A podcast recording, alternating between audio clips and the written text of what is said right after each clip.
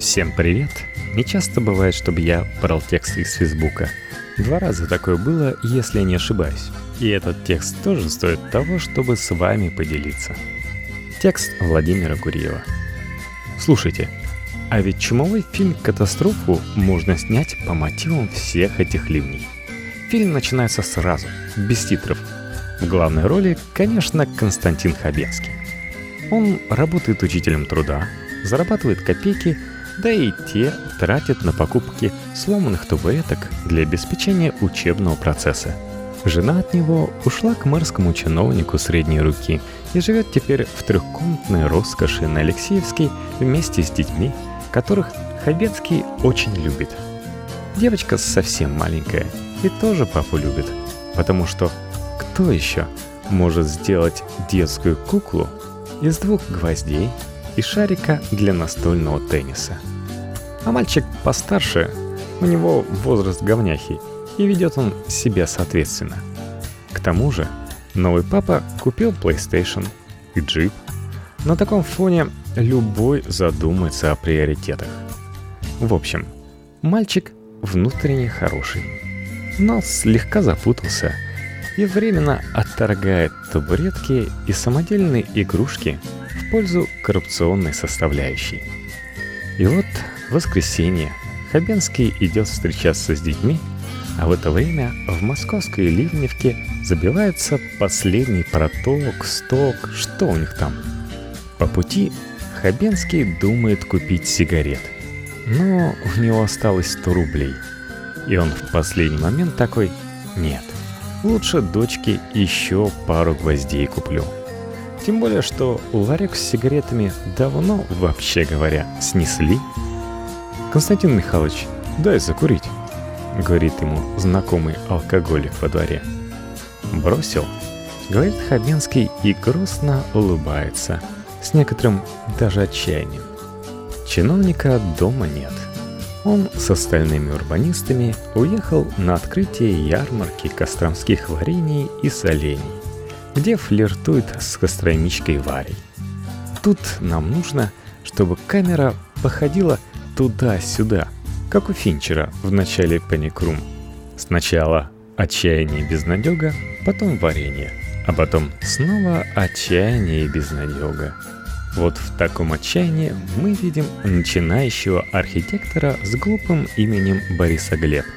Мама и папа хотели близнецов, но не вышло. Бориса Глеб с ужасом смотрит в темноту. «Господи!» — говорит Бориса Глеб сам себе — Нужно срочно всех предупредить. Над Москвой сгущаются тучи, но об этом никто не знает. Только бабка у подъезда говорит Хабенскому. «Что же ты, Костя, зонтик не взял? А если дождь пойдет?» Но это она не зло так говорит, а с симпатией. Его вообще каждая собака любит, кроме жены. Да и жена тоже любит – Просто устала от безденежья и как-то подзабыла о чувствах. Костя улыбается и говорит бабке что-то умиротворяющее и уничижительное одновременно. Ну, например, не заработал я еще на зонтик. Или говорят, что под дождь попасть, к счастью. Ну, или еще какой-нибудь муть. В общем-то, не важно, что он скажет. Просто Пусть Хабенский улыбнется в этом месте. Итак, они идут гулять и тоже приходят на ярмарку варенья. Мальчик начинает огрызаться на пустом месте и при очередном гормональном взрыве просто убегает. Девочке хочется мороженого с вареньем. В общем, ты на велосипеде, и он горит. И все горит, и ты горишь. Параллельно нам показывают импозантного лысого мужчину – который пробует варенье и, смеясь, рассказывает студенткам о том, как чудесно заживется здесь пешеходом уже через год-два. Бывают нормальные злодеи, которые искренне хотят захватить мир, а бывают мелкотравчатые, которые хотят его обустроить. Для них это просто работа. Как у Рена Руссо из «Бездны» или у этого андроида из «Чужого». Наш из последних. И тут Хабенский видит хмыря из мэрии, который у него жену увел. А у них сложные отношения. Ну, мы же все культурные люди. Ну и у Хабенского дело есть. И Хабенский говорит, отрывая хмыря от Вари и варенья. «Вася, ты погуляй пока с мелкой, а я тем временем старшего найду, пока он не закончил школу». На заднем плане из люка вылезает Бориса Глеб и бежит к недозлодею. «Григорий!» — говорит Бориса Глеб. «Я тут рассчитал. Нам нужно срочно менять ливневку. Нельзя ждать ни минуты. Я только что из, так сказать, полей. Раньше в туннеле был свет, а теперь туннеля просто нет». «Вы, юноша, сначала умойтесь», — говорит ему Григорий. «А то от вас вашими полями пахнет». Студентки смеются. Хабенский носится по Пушкинской. Камера как в Борне, только лучше — чтобы даже летчиков-испытателей затошнило. И, наконец, забегает в Макдональдс. А там как раз его мальчик покупает себе пакет картошки и колу. «Я тоже люблю картошку фри», — говорит Хабенский. Мальчик презрительно усмехается. Родители. И тут дождь. Нет, не так. Дождь. Нам показывают ливневку, которая стремительно заполняется водой — Уровень воды в Москве-реке поднимается до невиданного. Сразу откуда-то сильный ветер, снег, радиоактивная пыль. И вот по Москве несется поток грязной воды, сметая все на своем пути. Неправильно припаркованный автомобиль сносит и бьет об эвакуатор. У слепой старушки уносят собаку по поводыря.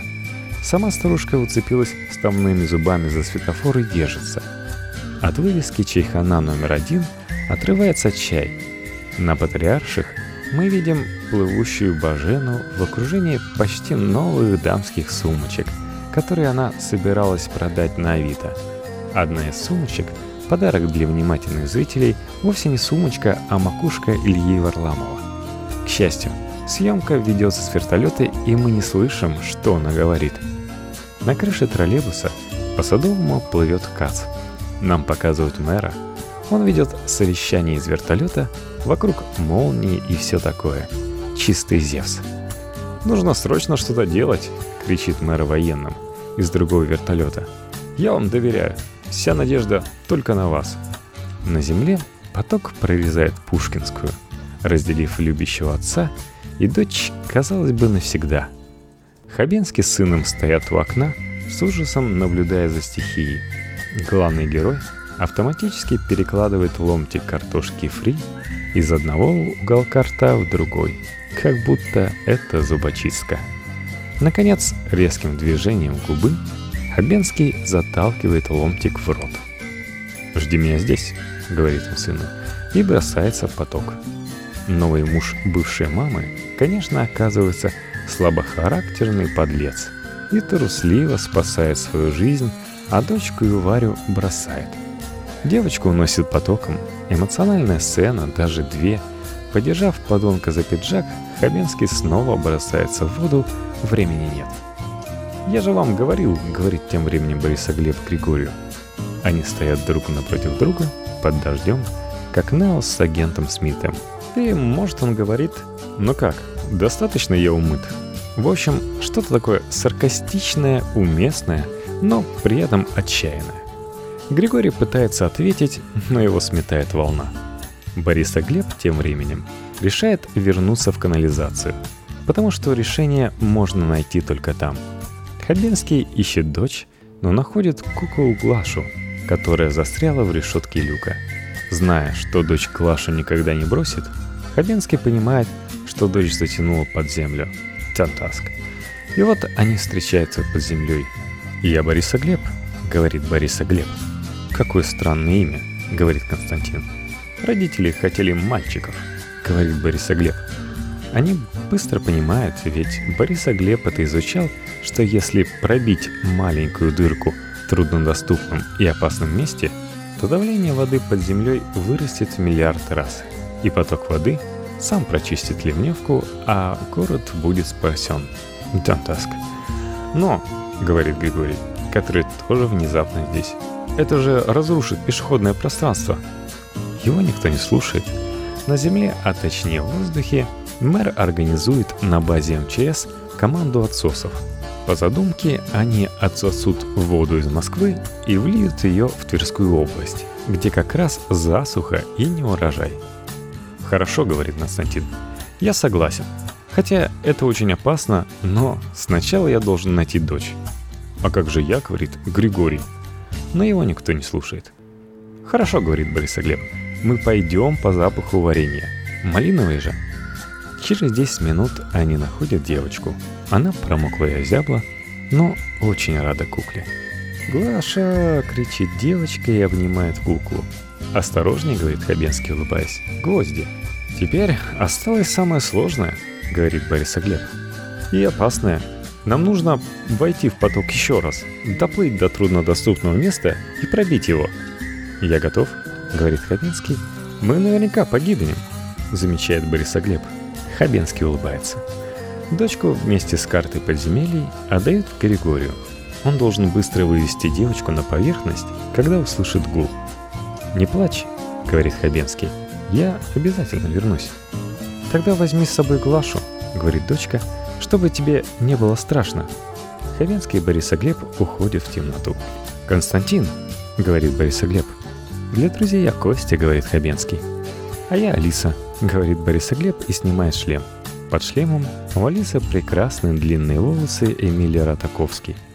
«Ничего себе племени!» — растерянно говорит Хабенский. «Родители хотели мальчиков», — говорит Алиса. «Постойте!» — кричит им след Григорий.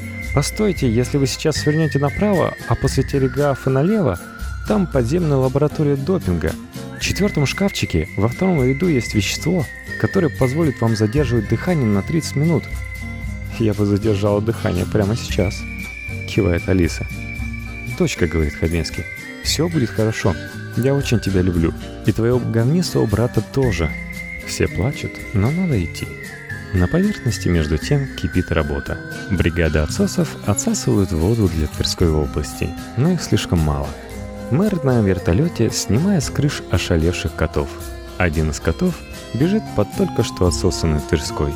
Но мэр не может оставить даже его на произвол судьбы. Вертолет виртуозно приближается к земле, мэр протягивает руку, но пилот случайно касается поверхности полозьями, а гранитная плитка слишком скользкая, и вот уже вертолет, стремительно ускоряясь, несется по Тверской к Кремлю. Кот все еще бежит впереди вертолета. Don't ask. «Надо взлетать!» — кричит пилот. «Мы погибнем!» «Я никого не брошу!» — кричит мэр. Ранее собранные коты орут в вертолете от ужаса. Буквально за 100 метров от Кремля мэр хватает одной рукой котенка, другой открывает старушку от светофора и запихивает их в вертолет. Вертолет взмывает воздух. Под землей, наевшись допинга, Алиса и Константин плывут к труднодоступной дыре. И вот они перед ней. «Как же мы пробьем?» — говорит Алиса. Звучит тревожная музыка. Хабенский достает из кармана Глашу и с грустью смотрит на нее. «Гвозди», — говорит Хабенский. «Мы пробьем дыру гвоздями. Но сначала нам нужно взяться за руки, чтобы нас не разнесло в разные стороны». «Я согласна», — говорит Борис Глеб. «Только это не рука». «О», — говорит Хабенский. Они пробивают Глашей дыру. Подземное цунами, крики, паника. Где-то пять минут. Наконец, когда нам кажется, что все потеряно, главные герои выныривают из реки.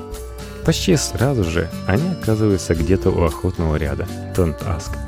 Те их ждут мэр на вертолете, Ask, мальчик, Ask, девочка, Ask, Григорий пришел с девочкой, бывшая жена, Ask, ученики Константина, Ask и массовка. «Папа, папа, ты вернулся!» — кричит девочка и бежит к Хабенскому. Мальчик тоже хочет подойти к отцу, но вспоминает, какой он был говнюк еще час назад и стесняется. Отец обнимает его первым. Бывшая жена тоже хочет кого-то обнять, но вовремя замечает Бориса Глеба. «Папа, папа!» — вдруг говорит девочка. «А где же Глаша?» «Глаша?» — грустно говорит Хабенский. А Глаша всех спасла. Глаза девочки наполняются слезами. В это время за ее спиной вертолет опускается ниже, почти к самой земле. В последний момент мэр машет свободной рукой пилоту. Не стоит совсем уж близко. Плитка же. В другой руке у мэра котенок. «Девочка!» говорит мэр, поскольку ты очень смелая, а сценаристы так и не придумали тебе имя, вот тебе котенок. «Мама, мама!» — кричит девочка, забыв о Глаше. «Можно я оставлю себе котенка?» «Конечно, можно», — говорит мама, придвигаясь поближе к Григорию. Константин подружески обнимает Бориса Глеба. Мы понимаем, что он тоже хотел бы мальчиков. Коты выпрыгивают из вертолета и разбегаются по домам. Вертолет поднимается над героями. Вот они совсем маленькие крошечные, совершенно неважные, честно говоря. Просто какие-то люди. А Москва прекрасна, чистая, умытая, новая. Где-то вдалеке мы видим Тверскую область. Раньше там была, как известно, пустыня, а теперь сады. В руках у мэра последний котенок, тот самый, которого он спас на Тверской. Мэр неуверенно подносит руку к голове кота. Тот не отстраняется и дает себя погладить. «Как же мне тебя называть?» — говорит мэр. Камера уходит к горизонту, солнце то ли встает, то ли садится. В общем, красиво. «Я назову тебя Бэмби», — говорит мэр. Затемнение, появляются титры — в одну реку нельзя войти дважды, но другого выхода нет. Константин Хабенский в фильме «Мэр».